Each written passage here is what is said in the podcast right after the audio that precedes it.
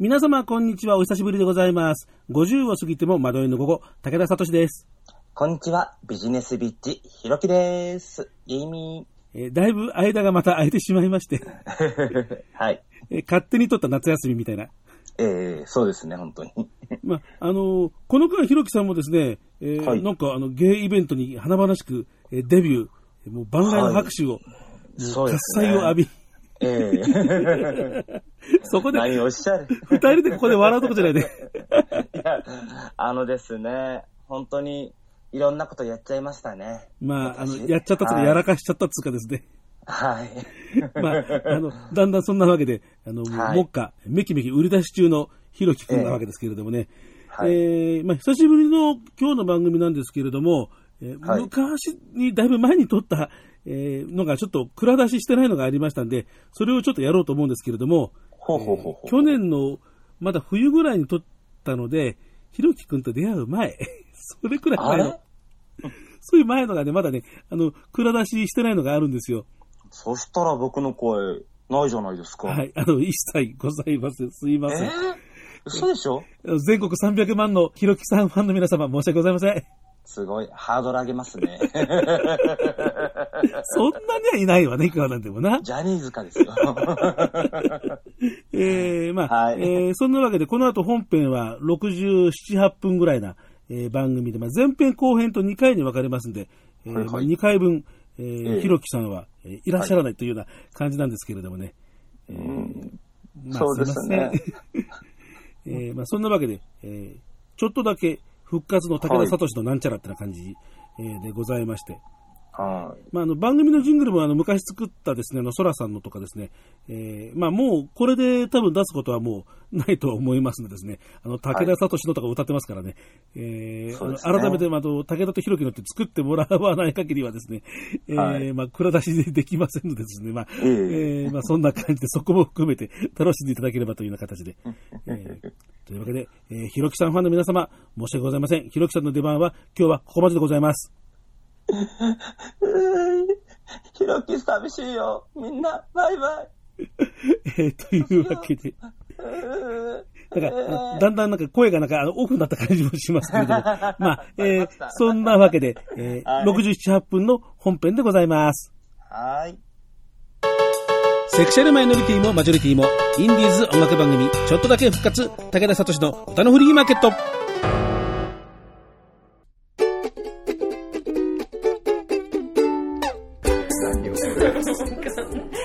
んか言っちゃうんだよね、口が。皆様こんにちは、ご機嫌いかがですか？草食系でも肉食系でもありません。共食い系男子武田聡です。もう何を言ってんでしょうね、もうね、最初からですね、もうね。いや、もう今ね、録音ボタン押す瞬間ね、もうとんでもないなんか発言がね、みたいでな。もいいんですよね、別に。そうそう、全然、全然もうね、いや、いや、今までね、はい。そういう風に言ってくれるね、もうゲストがなかなか少なくてですね、もう僕はもう日々悶々と、もう今日の伸び伸びやる。じゃあ何かいつも伸び伸びとやってないのかっていうね、いやいやいや。もういつも伸び伸びとやってるんですけど、今日も伸び伸びとやらせてもらいますけどね、はいこの番組でちょくちょくと、えーやってました、歌の詩をいろいろ考えるシリーズということでですね、はい。えー前から、もともとこの企画は、この方と喋ろうというのがですね、えーまあ。今回ですね、ようやく実現をしてですね、喜ばしい限りです。えもう、パッと後ろを振り向くので、高円寺の駅のホームが、えー見える、非常にロケーションのいい、ねえーところでいいよね。ロケーションいいですよ、なんかね、なんかちょ、っといい女になった気分ちょっとテレビ番組の収録かなんかっていうのは無駄に豪華な、えーカラオケ感のないそうですけどもね、今日は何人かの、えー方に来てもらって、えー歌の詩をあれこれ、ちょっと、まあでも多分脱線をしてですね、もう最初から下ネタいいんだよねとかって言ってるくらいですからね。まあでもまあ、特に今回はそういうような結構内容になりそうな、ていうかそこら辺を触れないで話をすることもできないんじゃないかなっていうようなえー気はね、はいえーそんなような気はいたします。ということで、えー今日のお客様を、えー恒例の儀式を持って、あ、この恒例の儀式ご存知ご全然存知らないの。な、なんだし、なんだっけはいはい。そうですよだって、この番組に出てもらったのは、ええこの番組が始まった最初の1年目くらいの時以来ですよね。そうですよね。もう、春かなんか、もう、なんか、忘却の彼方みたいな形で、なんか、もう5年ぶりぐらいかも、はいえー知りませんということで、じゃあ、えー、恒例の、あの、儀式を持って、本当に、えー、ご無礼の段、平にお許しくださいというふうにね、いつもそんなこと言わないけど、えーえーえーちょっと、ちょっとやっぱり僕もね緊張してるえーなんでなんでいやなんで なんでも、ビッグネームだからさ、いやいやいやえーちょっと紹介しましょう。切ないのは、皆同じと。えーマニアックな小学生に昨日言われた。というわけで今日のお客様はこの方です。どうも、あやとちえです。すいません。違うか。ごめんなさい。林玲奈です。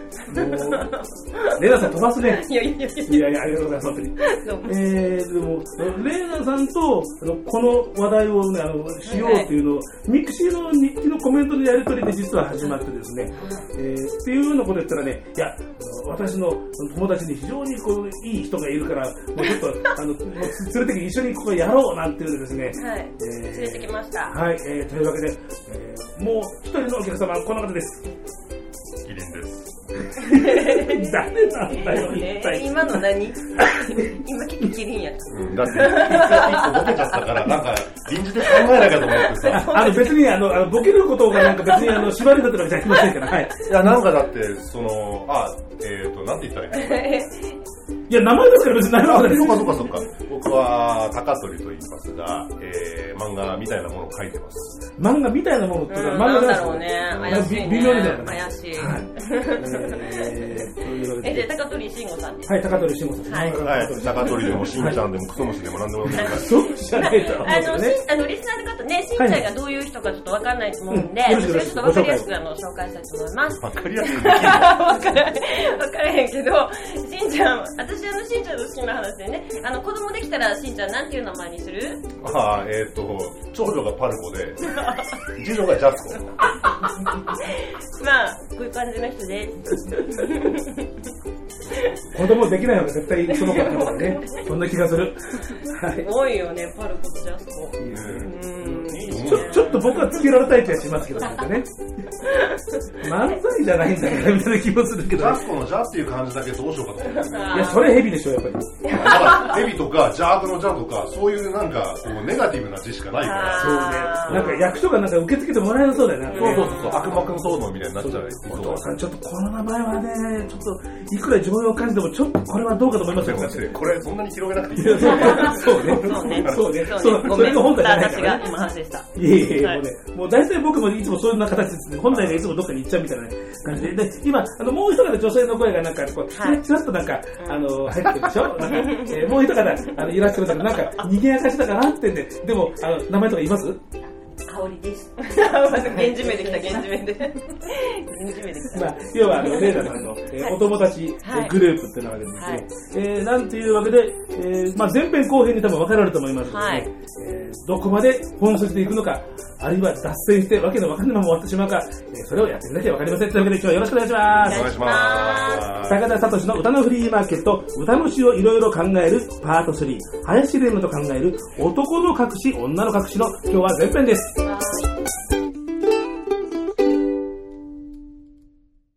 今日の特集。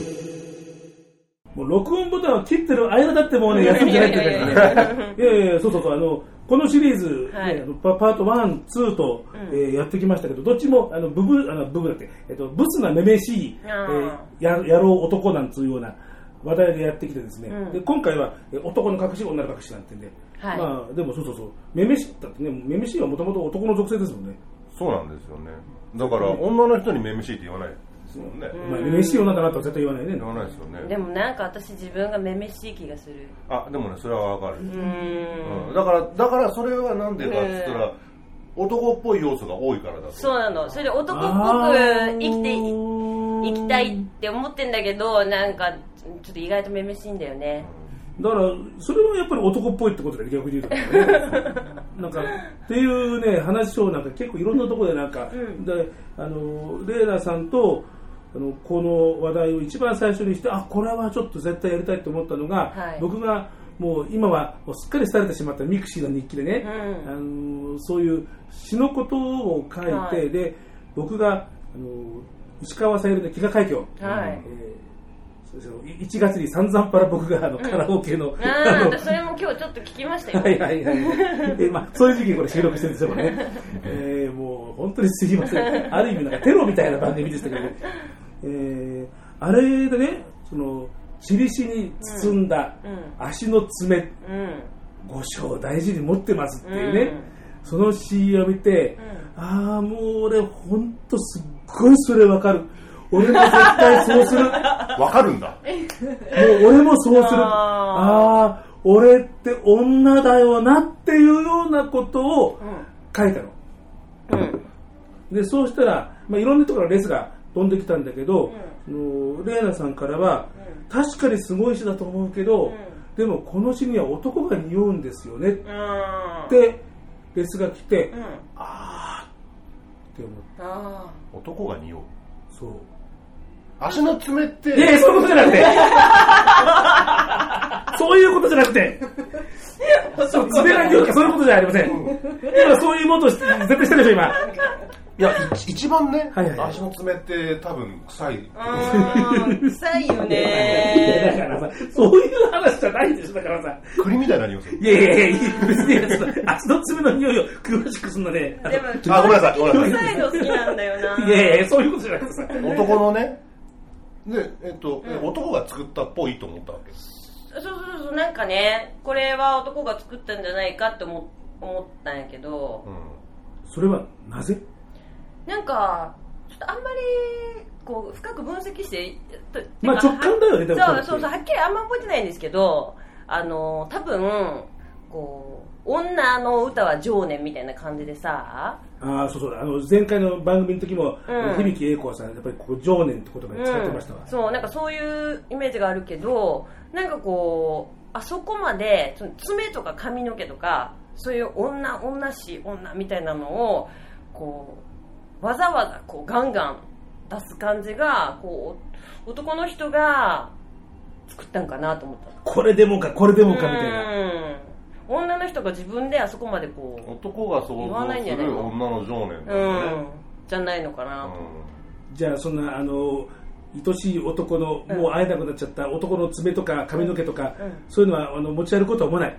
思わないねかおりさあれ、もうかおりさんなんかもう、ありえない冗談とか言われてもうね、もうかぶ、かぶりくったなんか。なんかやっぱ女の人に聞くとやっぱみんな大体一様に、そんな汚らしいとかって大体そういうレーズが返ってくる。汚らしいっていうか、やだやだまあ、なくしちゃうよね。あ、でもね、そうだ、それは確かにそうだ、男だわ。うん。あの、俺も経験あるもん、そういえば。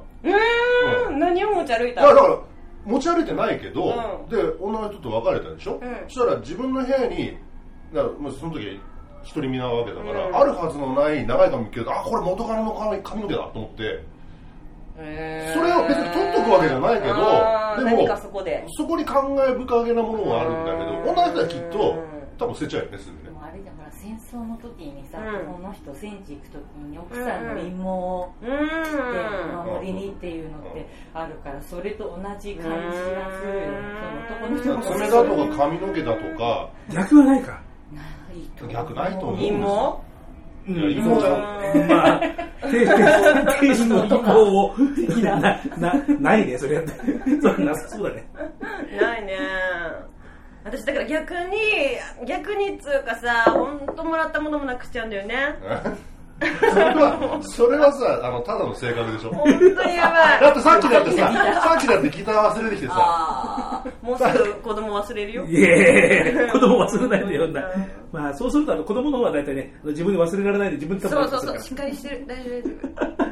えーでもね、それはそうだと思う。その後に、だって、その爪で、なんだっけ、頬をチクチクさせてますよ。うん、あれ、あの、内田トム監督の、あの、飢餓海峡、水上勉原作の、えっ、と、映画のシーンで、あの、主人公の娼婦が、うん。あの、要はそこでの一重かけであった、その、優しい男にも、だから、なんか、なんか、なんか爪切ったかなんかしたんだろうね。僕も、あの、ちゃんと、あの、映画その見てないんだけど、うん。で、それを、こう、要は、こう自分でこう、もうほっぺにチクチクさせても、あの、身もだえするっていうシーンがね、ある。んですよ。でも書いた監督だって男性だからね。あの原作者自体が男性だし、なんか女はそこまで書けない気がするよね。ああ、ないだろう。ね。まああの。まあまあちなみにあの作詞したのは、えーまあ、演歌の巨匠、まあ、あの山下達郎の「レッツダンスベイビー」も作詞してるけど、吉岡治さん、まあ、詩は直接関係ないけど作曲はやっぱり演歌の大御所源哲也さんですから。じゃああのじゃあちょっとあの一曲じゃちょっとあのこんな歌ですって 一応あの響さんのレッスンを受けましたのですね。はい、じゃあ成果を見せてもらいましょう。すいません、もう本当にこうプロ歌手のあの前で歌うっつうまあまあでもあの服部淳なんかねとか本人の目の前であのその人の持ち歌を平然と歌ってたからまあそれで比べないよね。まあまあでも私もね誰も頼んでないのに武田さん頑張ってください。すいません、一応番組構成で、ね、すいません。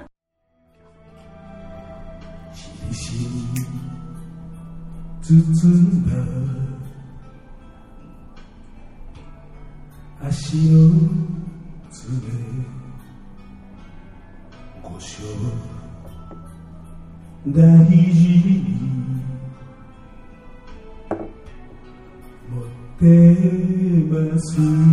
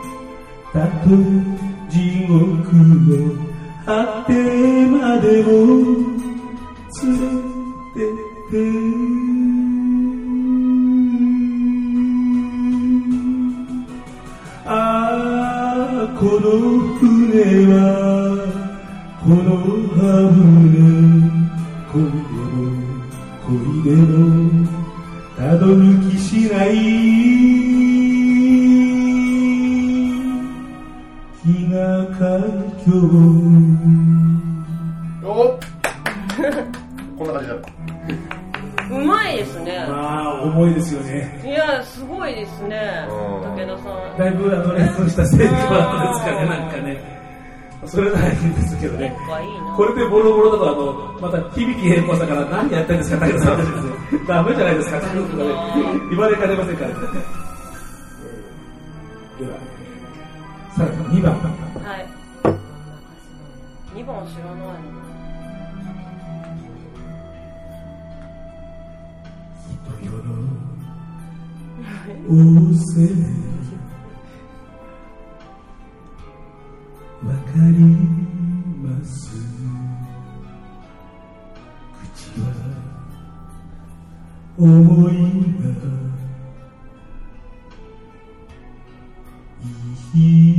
Tudo.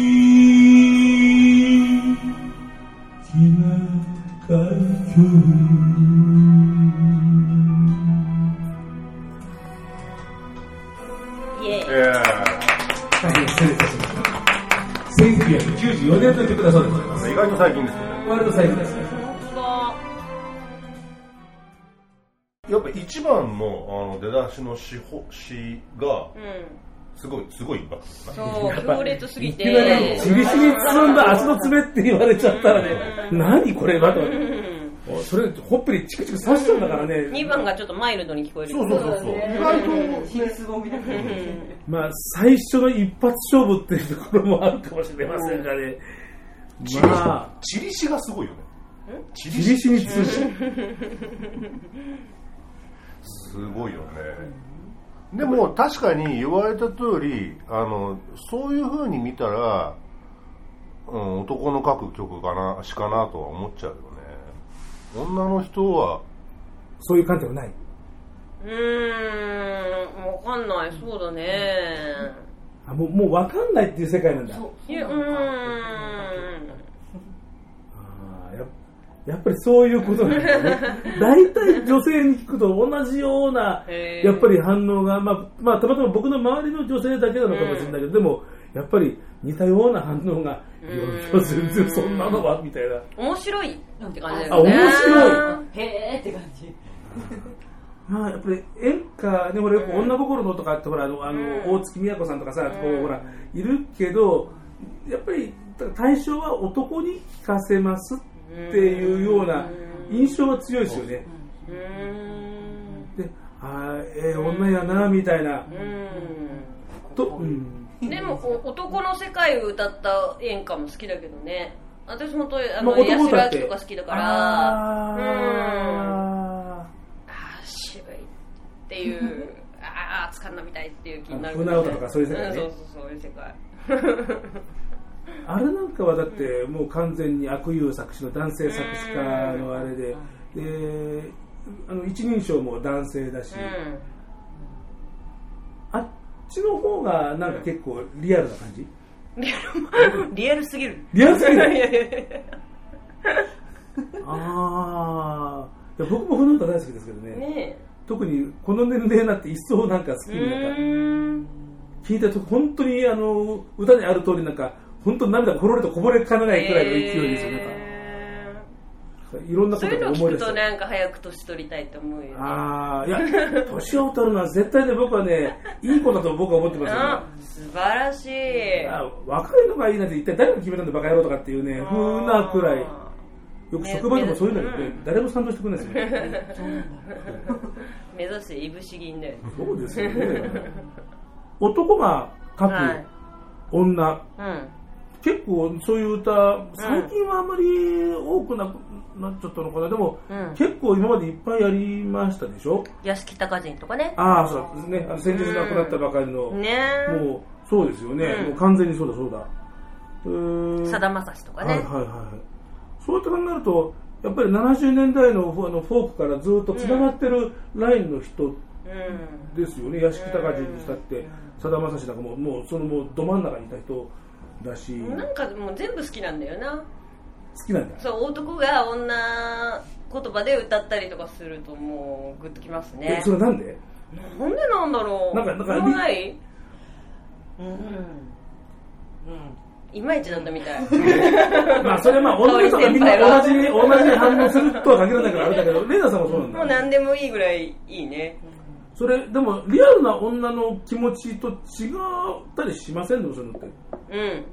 うん。なんだろう。違ってもなんかいいいいんだよね。ああ女が歌うより。だから、ほらなんか前も話したことだけどさ、うん。うん。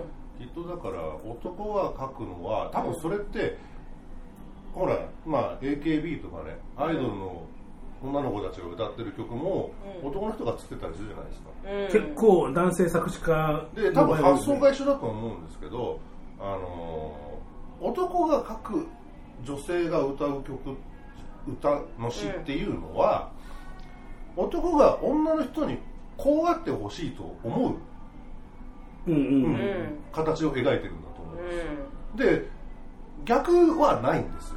女の人が書く場合は男にこうあってほしいなんて思わない女の人。はでも結構そうなんだよね。女の人はう女の人がもし僕とかっていう一人称を使う曲を書くとしたらそれはもし自分が男だったらみたいな視点で描くうーん。そうなんだよね。うん。私も僕とか使うんだけど、はいはいはいうん、うん割とそういう感じだよね。そうそう。男の人にこうあってほしいとか自分の好きな男はこうであってほしいとかっていうのをかぶせて書いてはいない、願望じゃないのか。願望じゃないそんなこと考えて僕って使わないもんね、自分が男だったらっていう発想に多分近いんだと思う、うん、自分の中あるいは自分の中の男の部分。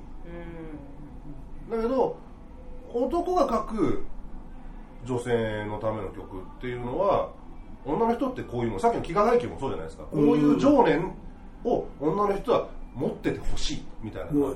自分のことをそれくらい思い続けてほしい。そうそうそうとか、まあ、アイドルだったらアイドルでこういうのが可愛いよねって思える男のそういう偶像がそのアイドルの歌詞になるんだと思うし。そこ演歌もアイドル女の子のアイドルの多分作りは一緒だと思うんですよ。構造が変わんないですよね。じゃあアイドル目線でしんちゃんに書いてもらおうか。アイドルもんだと。いやいや。いやいやアイドルもんだとほらあの僕もねほらあの地方アイドルにあのうん。何本かほら詩を、ねうん。あの書いててでも完全に、ねでもあでもねなんだろうそのねあの相手にこうあってほしいっていうのはあの高あの高取さんのようなこうあののんけさんストレートの人でもそれからあの僕のようなオカマでもそのあとそのその自分の恋愛対象がさその女性だろうと男性だろうとまあ他のカマとか知んないけどあの僕の好きな人には僕のことをそれくらいやっぱ思っていてほしいっていうね、うん。その構造はね全然変わんない。同じ。なあなるほうん、やっぱそれくらい俺のことをやっぱ思っていてほしいなとかって、ど、だからそれあのセクシャリティに関係なくなんか割と男がベースで持ちがちな王道のパターンなのではないかって最近そんな気がなんかしてる、なん。か深層心理ではそういうのもあるんだろうけどなんかそういう感じの歌は書いたあんまり書いたことないない気がしますね。レナちゃんはね自分が好き好き好きっていう。私が好きだからもういってそういう感じだ。から武田聡武田聡武田聡の歌の振り今切れ男が、えー書くその女って今話に今なってるんだけど、えっ、とレイナさんおすすめの、えーはい。音楽仲間の、えー、と田所誠司さん、はい。えーすぐここの近所のあの円盤でもアルバムを売ってるという情報は入手しましたんですね、えー後でちょっとあの収録終わったら買いに走ろうかと思うんですよね、えーこの方もあの僕も YouTube でちょっとあの聞いてみたけど、うん。やっぱりフォークのそうですね。なんかよく高田渡の再来とか言われて。だから完全に70年代フォークをあの今に具現化するとかってそういう、うん、とかブルースとかね、はいはいそういうはい。はい感じですけど、うん、なんか女心をずっと歌ってるシリーズとかがあって、はいはいはい。うん、天下一品女心を歌わせるとね。それはその何？あのレーナーさん的にはその正解なわけ？その女心ってのは。いやなんでなんだろう。私が田所君好きなだけかもしれないんですけあどー。でもなんかこういいんですよ。グッとくる。結構さ、うん。あの男のシンガーで、うん。そういういわゆる女心を歌って、であのファンの女性がうあの結構涙ぐむみたいなうん。シーンっていうのはあの見ないこともうん。あのないんだけど、うん。それはその的確に言ってるから共感して泣くっていうわけでもん。ない。ないんじゃないかな。なんか私そう思うんですよね。男の人が女言葉で歌ってるのが何がいいかって共感できるからいいんじゃない？ない。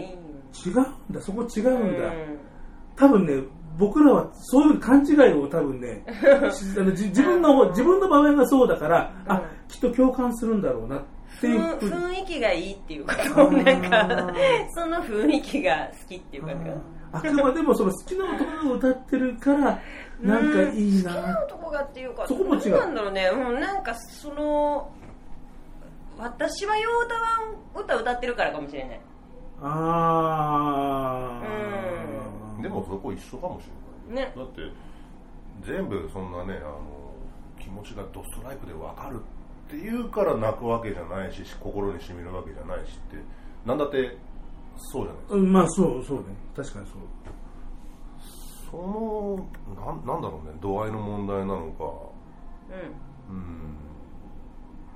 そこがこう言葉では説明が。ムード。ムードか。ムードムね。ード。今すごくなんか今ね、あの、納得っていうか説得させられた感じ。でしょ？ムードって言われたら、あ、そうですねっていう、あそうか。それ、それ言われちゃうともう、あそういうことなんだなとかって感じがするね。ムードが出るっていうことかその方が便利だな。ムード便利だな。あんまり自分の中でそのムードっていう概念がなかったから、今結構金槌で後頭部ガツン状態。あ本当あ、ムードかとかっていうなんか、シンパシーしか頭なかったから、あシンパシーとは違うけど、うんムードなんだ。ああ。いや今すでに今感心しちゃった。ー あ本当？えー、なんかすっげえ鼻高々な気いやいや、ほとんど。えー、まあ、こう言ってもね、あの、リスナーの皆さんは、あの、田所誠一さんの名前だけじゃ、しょうがないんでですね、はいえーこれひょっとしてやってくれちゃったりなんか、「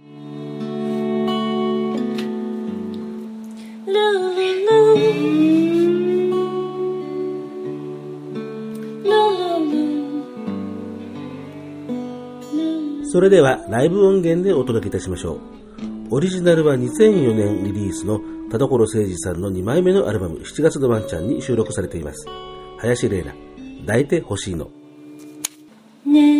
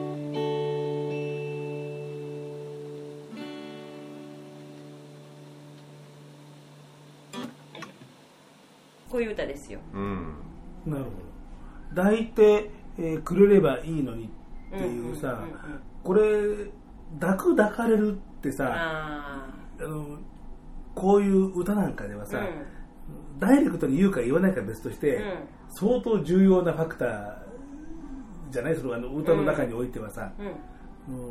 結果的に要するにそれはあの抱きたいってことだろとか、うん。それ抱かれたいってことだろとかって言いたいことを簡潔に10文字で述べようとかってなったらもうそ結局そういうことでしょっていうふうになる、あのものはだいぶ多いじゃありませんか、少なくとも僕の場合は、あのあやっぱりしたいなとか、うん。あるいは抱かれたいなとかっていうふうな、えーでそれはなんかすごいなんか一つは生理的な部分ですの、いわゆるこうムラムラするみたいなさであるけど女性の場合ってさ、その辺の構造っていうのはあ多分ー。ムラムラきっとねするする。え？あするする違うん。それするよ。あー。でもこれってさ、女の人のがムラムラするっていう気持ちはどっちかっていうと描いてないでしょ？そうそうそう。ムラムラの話じゃないよこれは。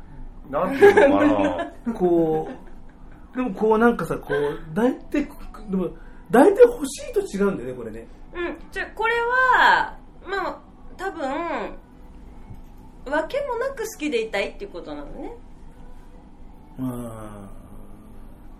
わけもなくうん。ね、まあでも一つ言っとくと女でもムラムラはするよ。うん。そこがね、え？まあまあしないとは思わないけどさ。朝とかねああ。ほら、もうほら、題名からほら、抱いてほしいのっていうふうに、ほら、ドーンとやっぱり言ってるからさす、ねどうなんだろうなとかっていうのが、うん。これもう、一生かかったってほら、自分には分からない世界だから、で、やっぱね、どこ行ったって、いくらね、おかまだな、ゴムだとかに行ったって、やっぱり、ね、結局はね、うん。中身は男だからさ、ん。よくあの女の気持ちが分かるとかって言うけど、うん。俺ね、それはね、その幻想なんじゃないの？とかっていうふうに、うん。そんなこと言って大丈夫？うん。非難合々いやいや、に合わへんなのいやないと思うけど、いや、どうなんだろうね。いや、僕はそういうような気がなんかさ、あー。私もオカマじゃないんでわかんなうん、いけど、そうそうそうそうそう。だから、そこの辺はもう、多分ね、一生かかってもやっぱり自分がそれじゃないから、あのやっぱり女性のその辺の、うん。あの、あやとかっていうのって、絶対もう分かることはないだろうなっうんていうことは、なんか思うのよ。うん。でもこれってあれだよね、ちょっとややこしい部分として、ん。これを書いたのは男の人だからそうそう。ね、なんかちょっと錯覚しちゃってたけど、うん。レイナちゃんが歌ったから通りなんだけど、うん。ね、女の人が書いたんだって気になって分析しちゃうとちょっと違うてか分析しちゃうのもなんかえた女の人が変えたって思ってみると何？なんかね、うあのそれもありな？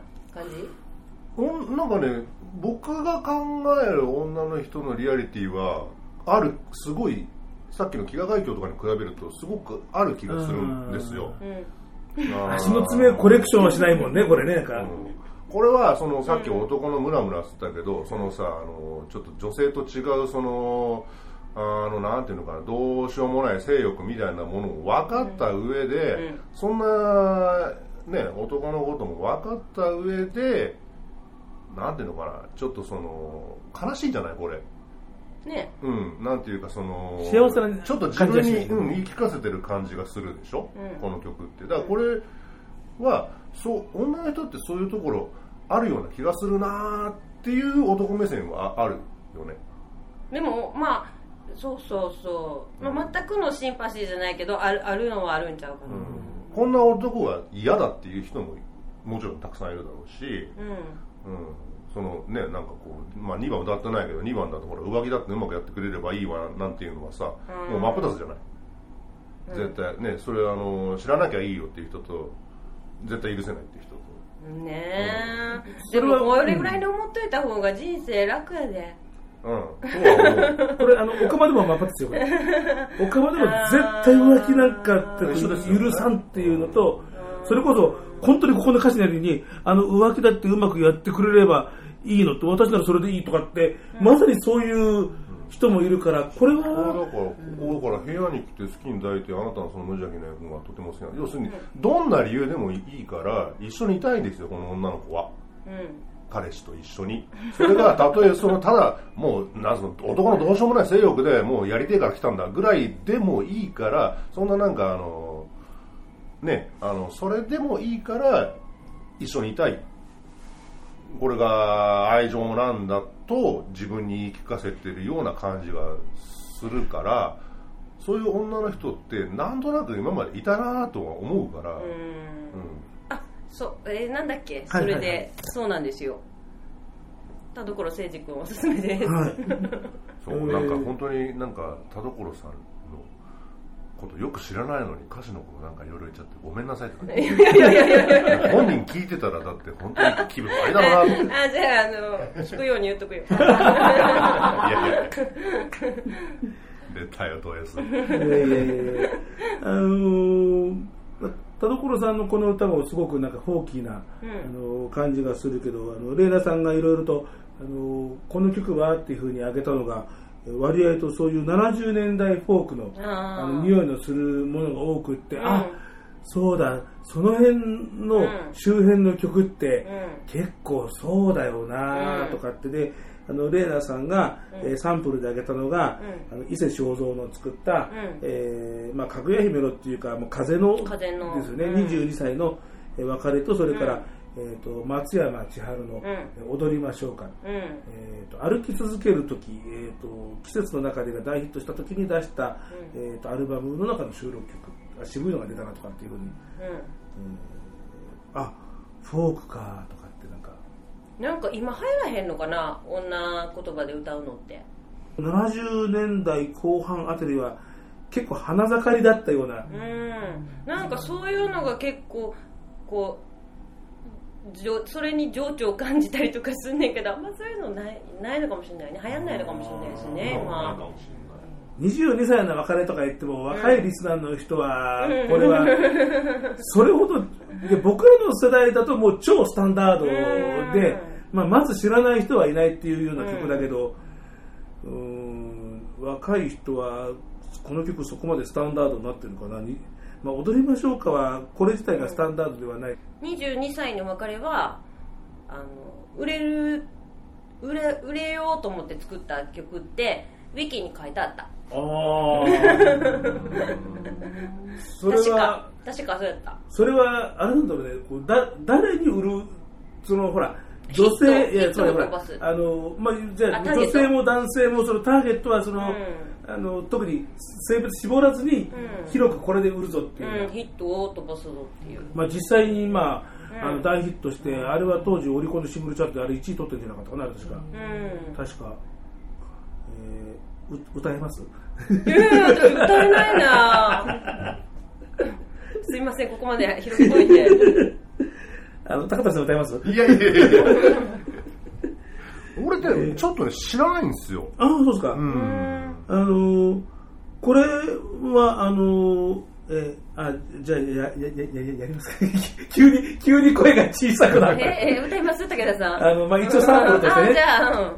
えいや、あのーでもね、ほら、うん。これって僕もリアルタイムで聞いたときに、あの、でも、でもこれ、でも嘘くさいよなって、ちょあの、ね正直、あのーこう、いや、これ、ね、ほら、その、女性の一日で歌ってるけど、うん。でも多分なんか違うだろうなっていうような、なんか気はなんかね、あのしてはいるんです。高校くらいの時にもうみんなほらギターやってる友達なんかもへー。課題曲みたいにこれあそうなんや。もうう歌ってましたからねこえれ。ーでも本でも大ヒットしたんですね。もうもうもうもう超大ヒットですよ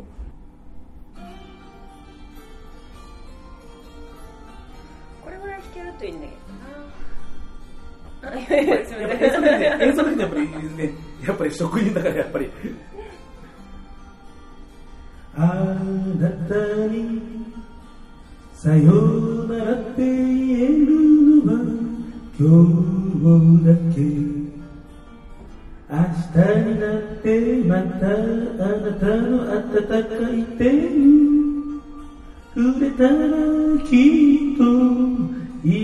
くなってしまうそんな気がして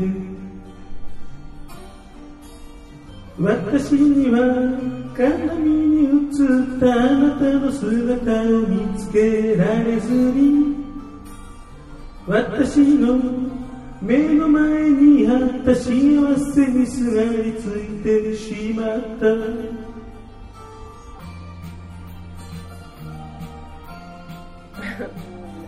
まあ別の部分はいいん ですけどねであの僕がねこの歌で一番ね聞きたいのは一番最後のあの女性が男性に対しての願いを言う。これがどうなのかってことなんですよ。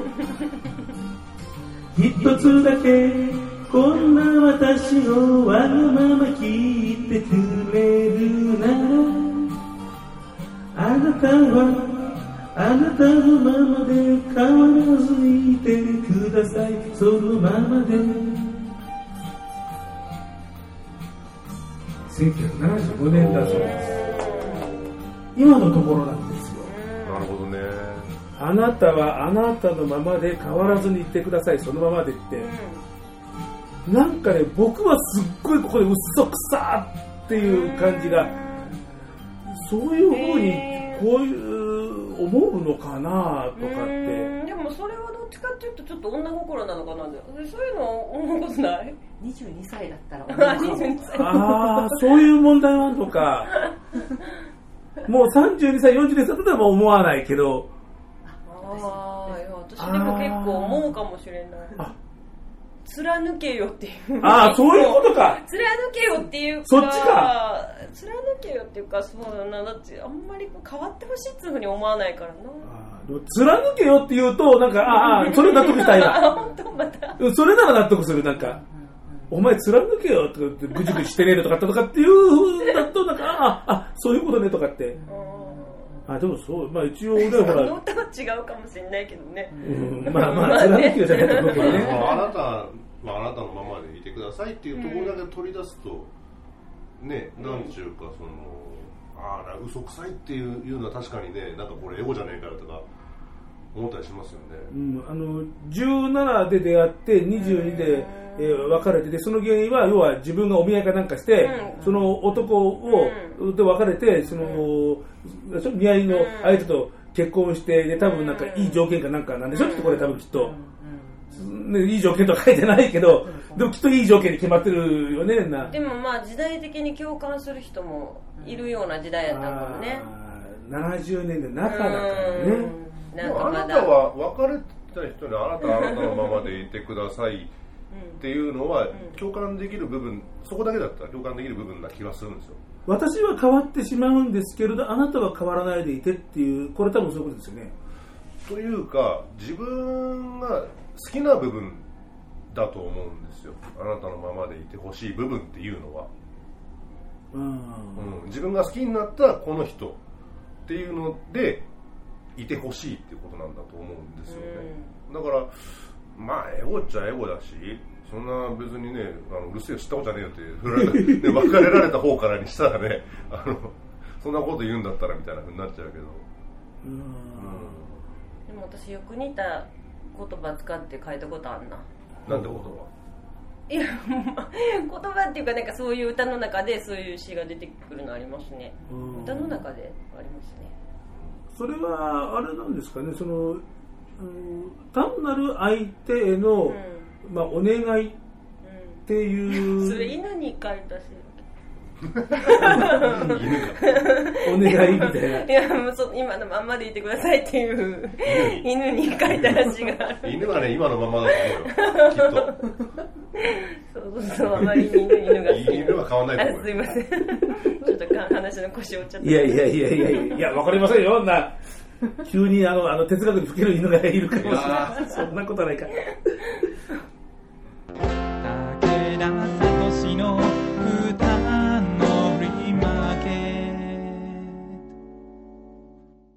林玲奈さんたちとのおしゃべりは、ちょっとこの辺でお休みにしまして、久しぶりです。ミニコーナー。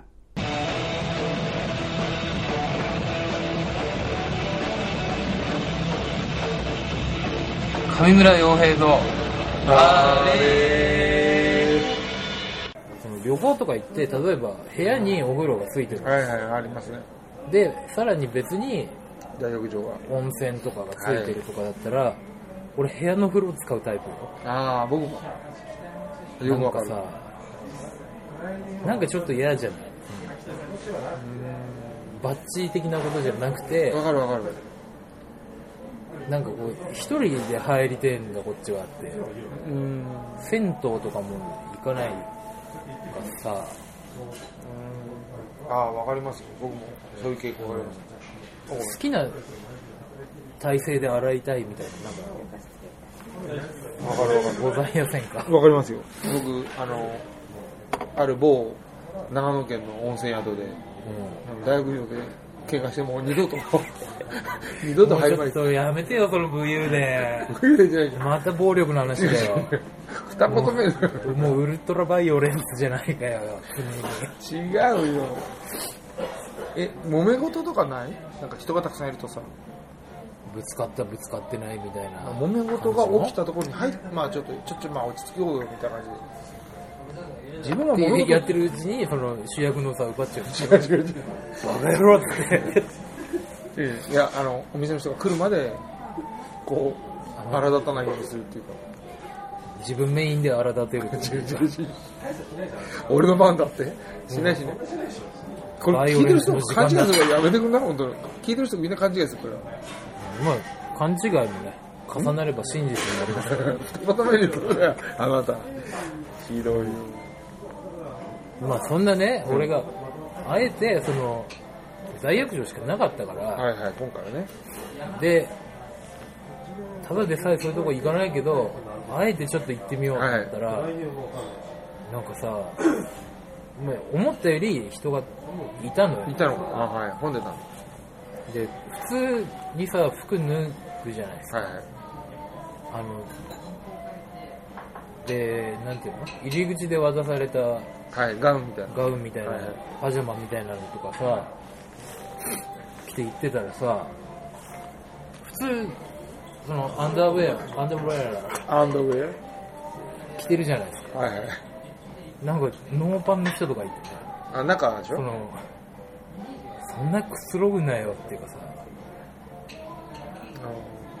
なんかもう、その時点で俺はもう軽くもう引き始めてるんだけど、いや、そういう人いるよ。あの、中裸で。俺もガウン中裸で。なんか、そのそこまでこの自分値感出すなよみたいな。あどうなんだろう意外とカプセルホテルって帰れない人がビジネスあの仕事場の近くで泊まるっていうのがよくあったというか、ああいうとこってさ、風呂のその脇に赤すりルーム的なのがあって、はい。ありますね。そのいくらかでマッサージですとかさ、でそういうとこにちょっとイラストが載ってんじゃない？料金いくらみたいな、はいはいありますね。みんな腰にタオル巻いてね、はいはい。してもらってる。俺がちょうど入った時におっさんがね、受けてたんだよその赤すりマッサージ的なやつを、チンコ丸出しで女の人が赤すりマッサージしてあんの。女の人が赤すりしてくれて。でおばちゃんがね、その受けてる男がチンコ丸出しでね、2回言う必要あったからチンコ丸出しでねもうそれだけだよあのロシア語っぽく言ってみましたけど。嘘だ。あの丸出しで仰向けですよあれこれもしかしてあれじゃないですなんかちょっと多めに渡すと的な 怖いと思って。たっていう話です。なんかまああんま見たくないもん見ちゃったなっていう感じ、多分もうカプセルモデル行くことはまずないと思う、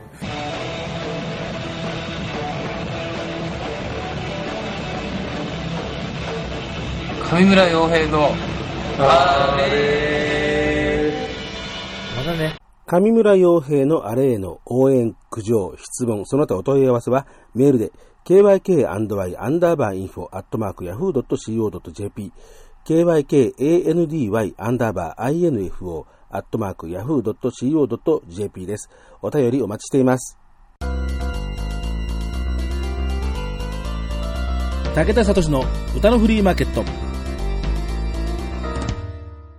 あと、その、僕が、あの持ち込んだのがうん。アイドル歌謡なんですけどね、えーまあ、自分が書いたものを、えーまあ、持ち込んでもいいんですけどなんかなんか自分が書いたものを今更持ち込んでもなとかってこのシチュエーションだと気がするんであのやはりそのもう名称の書いたものをと思って、あの僕がサンプルであこれどうかなと思ったのは松本隆さんの、えー作詞、でえー松本隆あの楽曲っていうのは、まあ、僕のようなあの8あの50くらいの人間だと大体みんな洗礼を受けてる、あの作曲者だったら大竹栄一、作詞家だったら松本隆もう何のことはないその要するにハッピーエンドのファミリーのあの洗礼を多分ね大なり小なりえー受けているんだろうと思うんだけど、松本隆さんはアグネスちゃんあたりに、えー曲を提供するようになってから、えーいろんなあのアイドル歌謡も男性女性問わず、えー書いてますけどその中で、えー、斉藤由貴さんの「情熱」をちょっと、えーサンプルに、えー持ってきましたけれども、えー懐かしいけどどんなか忘れちゃった一応台本にはですね武田歌いますってなんかじゃあ武田さんアカペラで。えーいや、あのね、これはね、あのね、気が海峡だったらね、もう歌詞覚えてるんですけどね。あ、ごめんなさい。えーだから、これ、あの、映像を出して歌詞を朗読するとかっていうふうに、もうなんかね、自分がなんか歌うと、だんだんだんだんなんかね、自分の中でだんだん耐えられなくなってきた。これも割とフォーキーな印象はありますけど、じゃあちょっと朗読しますね。えー屋根に悲しみ乗せた列車のデッキに立ってあなた V サイン。時計の影の下で泣き笑いする。私を元気づけるように。決して好きになってはいけない。自分に嘘をついて生きてたの。別れの切符。胸に押し付けた手を。冷たいねって温めたでしょう。さよならねって言い出したのは。私の方が先だったのに。動き出す汽車最後の握手。まだほどけない。話せない。情熱情熱。愛が燃えてる、まあ、これが一番なんですけどね、えーでもやっぱりアイドルの歌って一番最初の話だったけどやっぱ女の子にこういうふうにやっぱ僕のことを思っていてほしいのをなんかやっぱり集積っていうような。でいね、今の曲だとその「さよなら」って言ったのは私の方なのにでも未練を持ってる女の人でいてほしいって思う感じなんじゃないですか？男のそうだよでもだからね俺振られちゃったけど本当はあいつ俺のこと本当は好きなんだよなっていう。そういまだに俺のことは思っててほしい未練に感じててほしいなってふおねないと思うんだけどそんなこと。その構図はさっきの飢餓海峡の足の爪と、あの爪残さないけど、結構近い。うん、だからそのやっぱ男の人が書いた曲だなっていうふうには思いますよね。松本隆といえば、ね、もういろんななあの赤いスイートピーとかね、松田聖子で一連のものがもう。だって大体そのこれね斎藤由貴だったらそのデビュー曲の方のが。松本隆、堤恭平のコンビでずっと、あの2曲目の白い炎は違いますけど、それの他は全部もうもう3部作みたいな感じで、えー、と卒業、初恋、情熱っていう、だからジャケットまでなんか同じようなデザインですよね。そうでも昔のこういうねアイドルってそこういう歌歌ってましたよね、なんというか。やっぱり男の子のファンタジー？じゃないですかね。なんか振った俺のこと振ったくすくせにまだ思っててほしいみたいな感じなんじゃないですか。心のどっかで。だけどね女の人は振るからには振る気で振るからそうそうそうそう。振るとなったらもうもう私はもうこいつとはもう別れるってズバーンみたいな。全然そんなことない私。それはだからレナちゃんがレナちゃんが男っぽいんだよ。男の部分が多いんできっと。そうやね。それはやっぱりお男のいわゆる男的センスなのそれって。なんじゃないかなとは思うんですけどね。だっておあの女友達からめめしいって言われるもん。でしょ？あー なかなかめめしいって言われる女の人ってなかなか貴重ですよねなんかね。同じ あのそれとは逆にほらそその録音ボタンを押す前にちょっとまたあのフォークの話にほら戻った時に、さだまさしの、まあ、話題になってででも確かにねあのあれですよねそのあの頃のさだまさしのコンサートって、えーまあ、ほら結構お面白いようなネタみたいな歌詞を、あの混ぜながら最後は、あのほろっとさせて結構女の子がうるうるするっていうのって確かにあった。だから、そうさっき話したけどうちの母ちゃんとかはお父ちゃん母ちゃんぐらいの世代が多分ああいうフォークどっぷり若い頃聞いてた世代だと思うんですよ。段階の世代ですよね。そうですね、うん、だからうちの母ちゃんなんかは言ってましたよ。そのあの関白宣言を聞いてあの当時の女の子たちは結構涙流した人たちも多かったんだよって、でもにあの歌詞に今こう響く若い女の子なんて多分いないと思うから。うんそんなような気はする。でも確かに当時はそうだった。でも意外と実は男の方が思ってることはそんなに変わってない気がするし。割とだってね香りのその会社のね男の子たちだってさあの女の子に求めることって結構亭主関白気味なこと言うじゃない。俺より先に寝てはいけないみたいな。そこまでは言わなくてもまあそのテイストのことですよね。へー。だから三歩下がってじゃないけどそういう男の人っていまだに多いよね。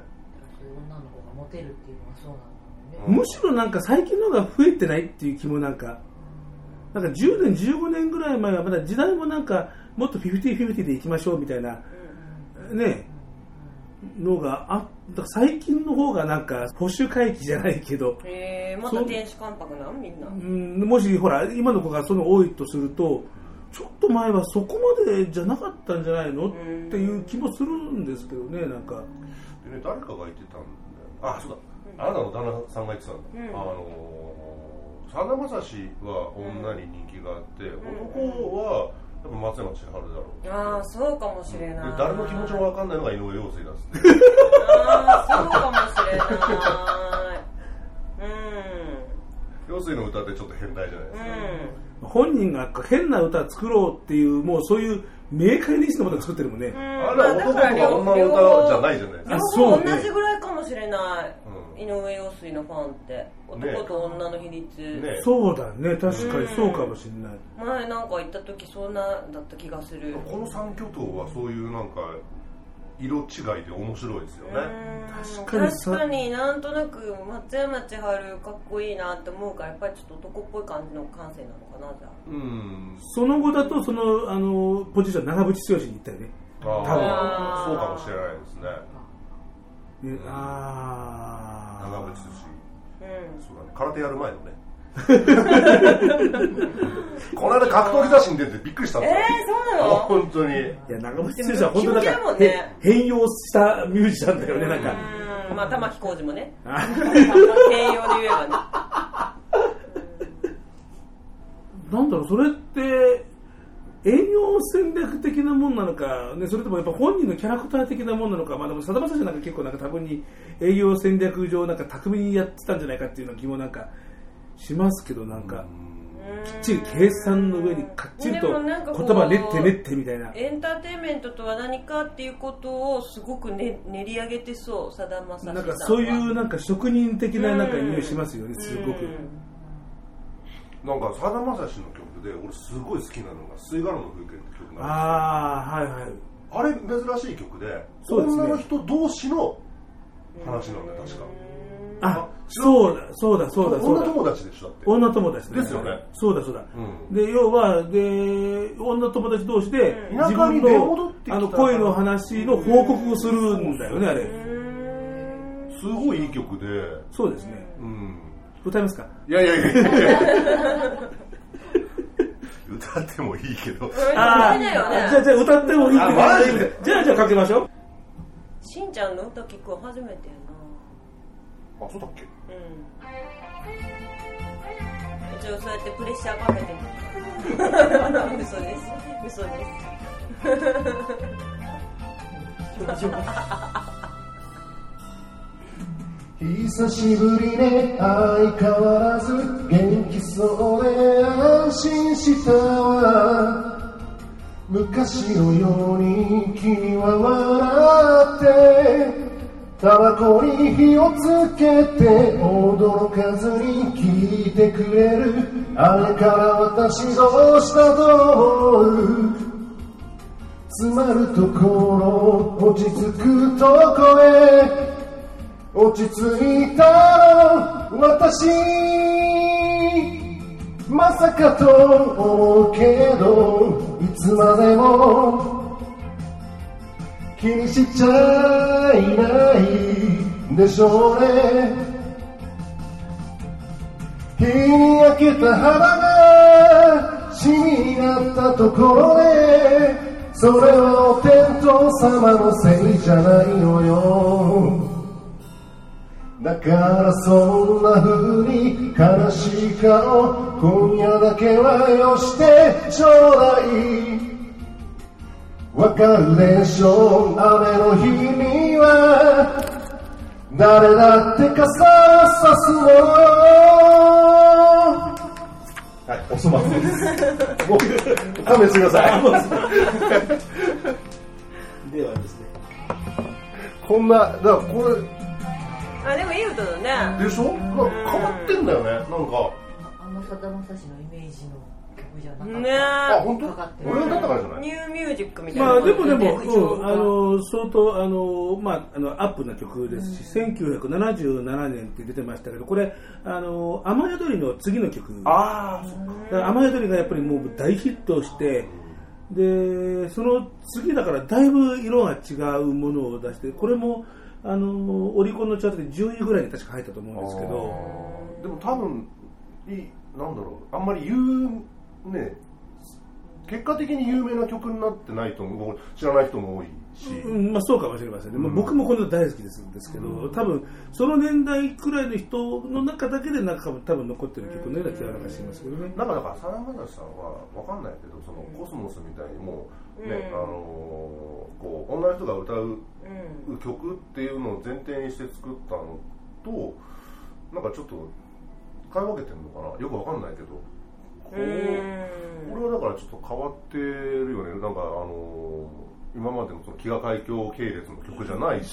そうですね、えっ、と、多分これ君はって言ったらひょっとすると主人公男かもしれないけど、でも、この二人は恋愛関係に明らかになくって、そうなんですよあの主人公が男だとしてもであとはその友達の女の子のそのモノローグだからやっぱりどっちにしてもあんまりこういうパターンの歌はまあなさそうですよねそんなに。